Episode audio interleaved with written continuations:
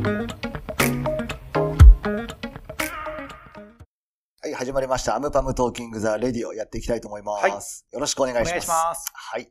えっ、と、久しぶりの更新からええ続けて続けてやっておりますが、はい。うんえっ、と、まあ、今年はですね、あの、久しぶりの更新の時にもお話ししましたけども、リリース結構増やしておりますと。はい。いうところで、まあ、あの、このラジオの公開の時にも、まあ、新曲出てんのかな？出てるといいなというところなんですけども、または新しい楽曲、リリースというところで、まあ、今回の楽曲タイトル、Everyday という楽曲が、まあ、リリースになるんですけども、うんちょっと今日はですね、この Everyday についてお話をしていこうかなと。いうふうに思っております。はい。はい。で、こちらなんですけども、えっ、と、今回、えーまあ、毎回ボーカリスト変えてというところで、まあ、今回も初めての、えっ、と、アーティストとのコラボレーション曲になるんですけども、アマンダ・ヤンという、はいうん女性のシンガーソングライターですね。うんアメリカ在住のアーティストとの、まあ、コラボ曲はい。いというところですけども、エブリデイ、無事完成いたしました。やー、よかったです。はい。早かったですね、これは。そうですね、はい本当に1ヶ月もかかってないのかな、そうですね。制作だけで考えると。はい。エブリデイということで。スピード感を持ってね、うんチームで動けたんで。まあ、今年に入ってから、まあ、いわゆる、えー、ダンス、トラックものと、えーアフターグローを含めて、まあ、ボーカルものということで、まあ、並列、並走しながらやっているわけですけど、まあ、ちょうどなんかお互いのこのバランスが取れたような、ダンス要素もありながそうですね、はい本当にアフターグローをの流れからの、ら。うん。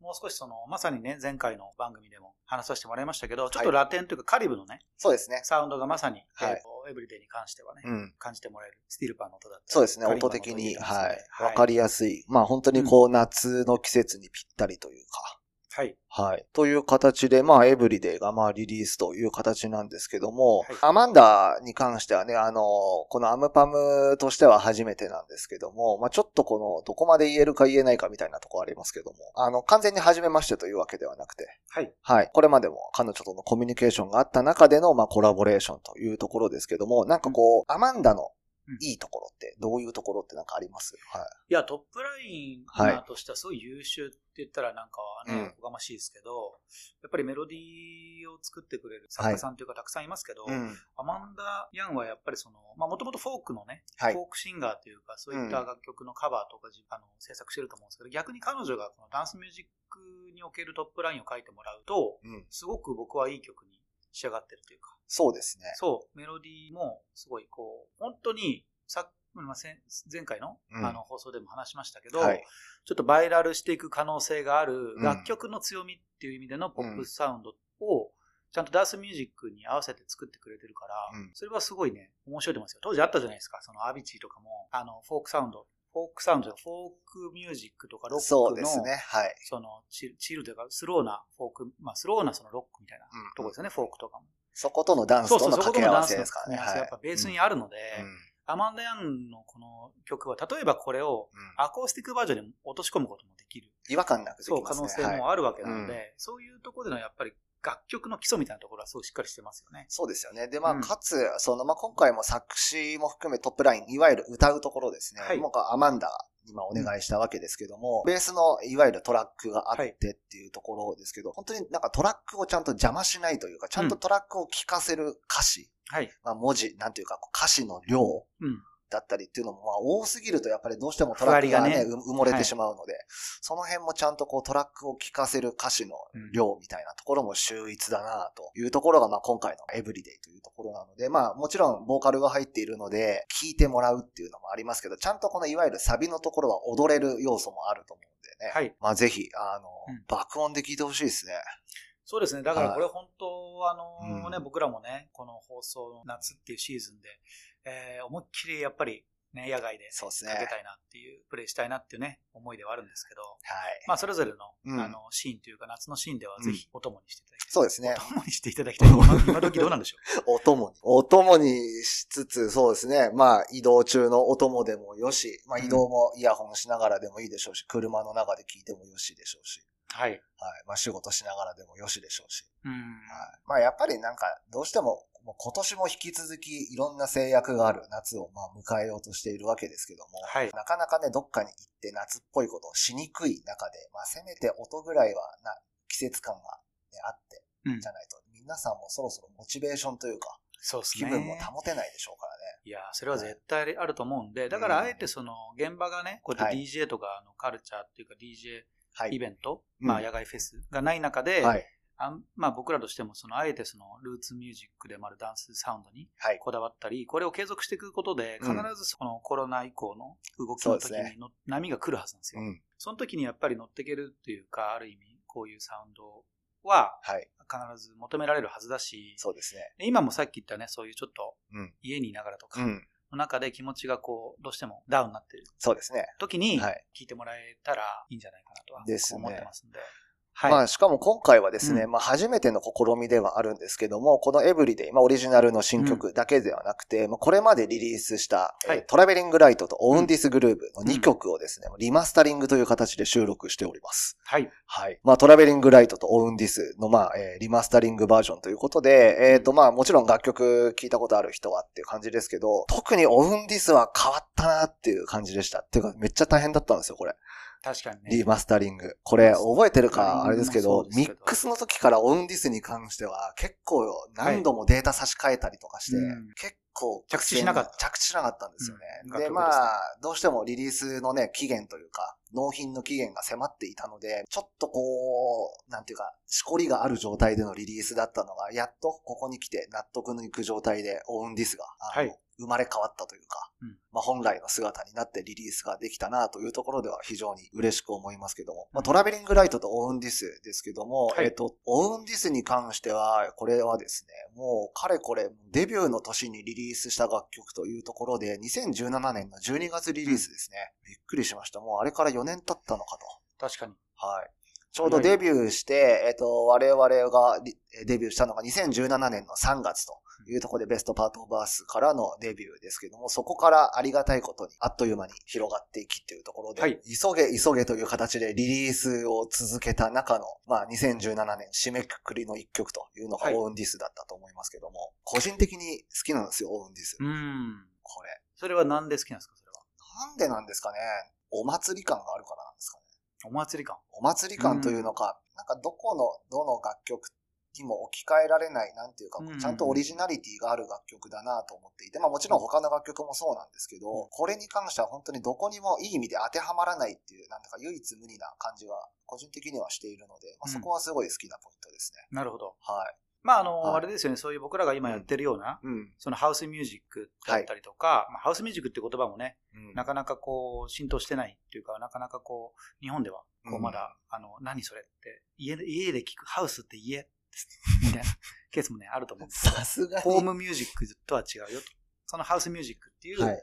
ところとか、まあ他にもね、いまあい皆さんご存知の EDM とかね、はいウルトラミュージックフェスとかいろいろありましたけど、そういったダンスミュージックサウンドとはちょっと違うものの、はい。結構それに近いグルーブみたいなものは、ありますね。結構、あの、ボーカリストの歌い方も含めてすごい出せてるものだから、これとかだからもう少しダンスミュージックサウンドのバージョンがあっても、いいかもうんですね。面白いかもなって思う、はボーカルの質感はありますよね。これはどっちも振り切れますね。もっとダンサブルにもいけるでしょうし、もっとなんていうか、グルービーにというか、うんもっとチルに寄せることもできるでしょうし。はい。で、まあ、オリジナルとしては、本当にそのいいとこ取りが多分表現されているオリジナルというところで、まあ、リマスタリングで、あの、改めて出しますので、まあ、ぜひ聴いてほしいなというところですね。そうですはい。で、えー、それと合わせまして、えー、2018年にリリースしております、トラベリングライトですね。まあ、こちらも収録しております。こちらも、えっ、と、リマスタリングという形でリリースというところですね。まあ、えっ、と、スウェーデンのフリーダ、えーフリーダとの楽曲というところで、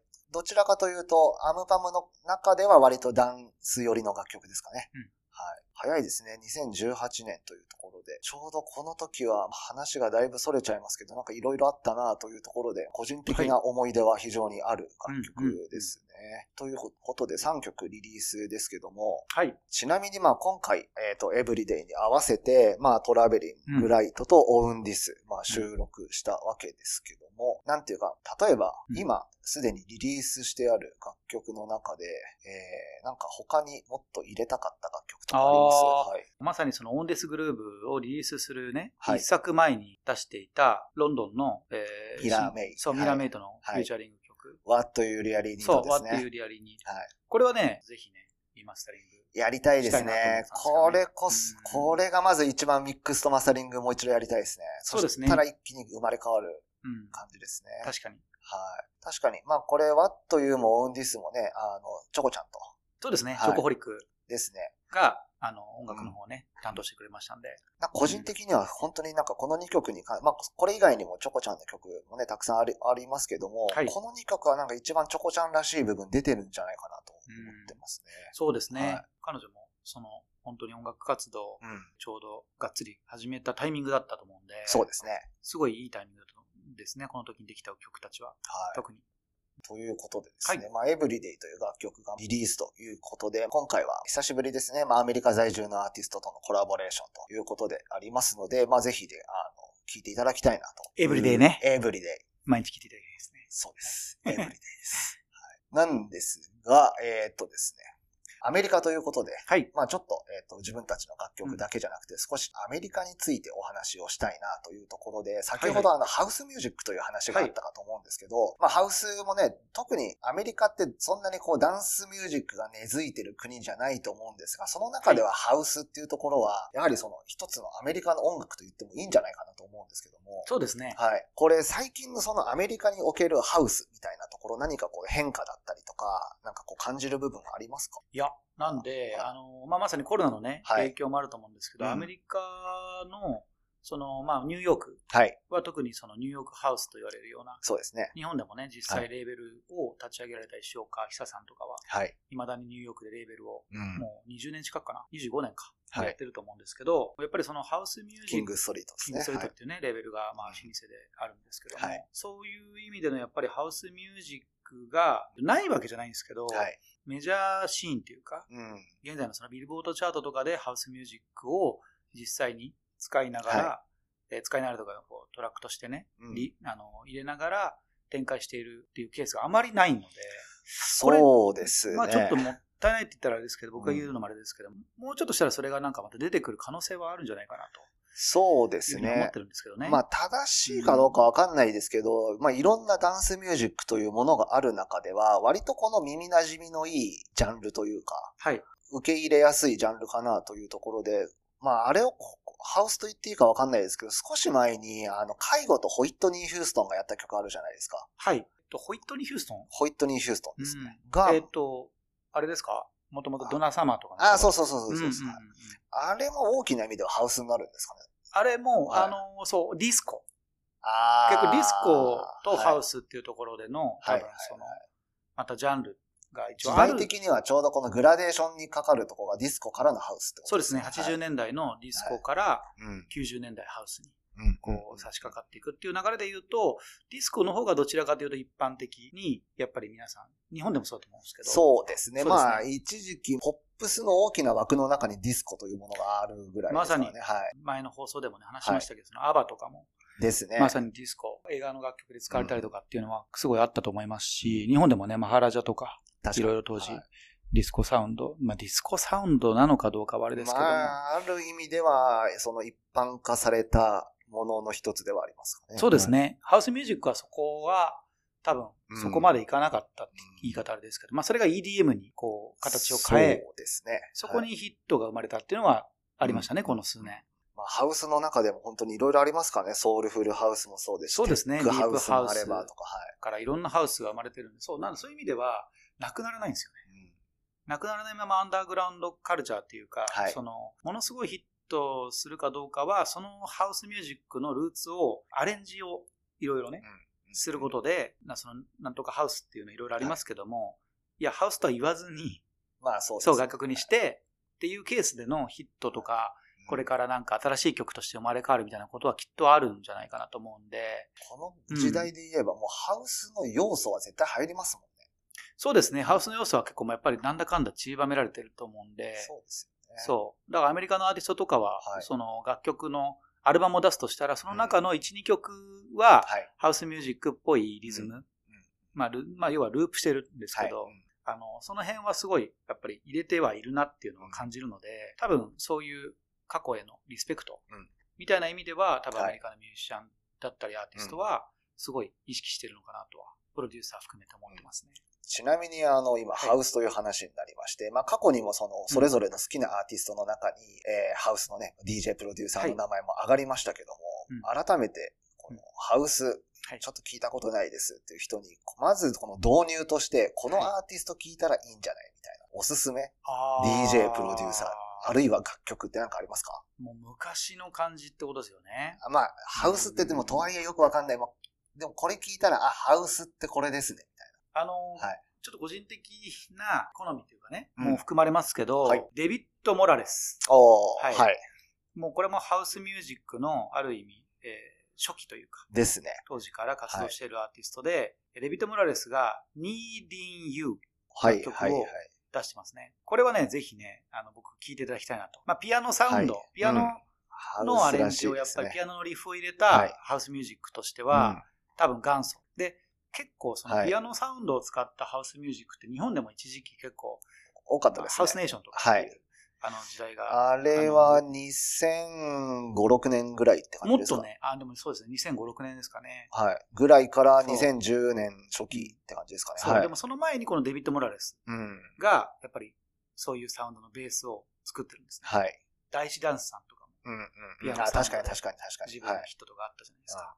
だから、まあそういう意味で言うと、そその上でのももっと前というか、うん。ルーツとしてあるのがこのデビッド・モラレスの Needing You が僕はあるんじゃないかなしかも、まあ、アメリカン DJ のレジェンド。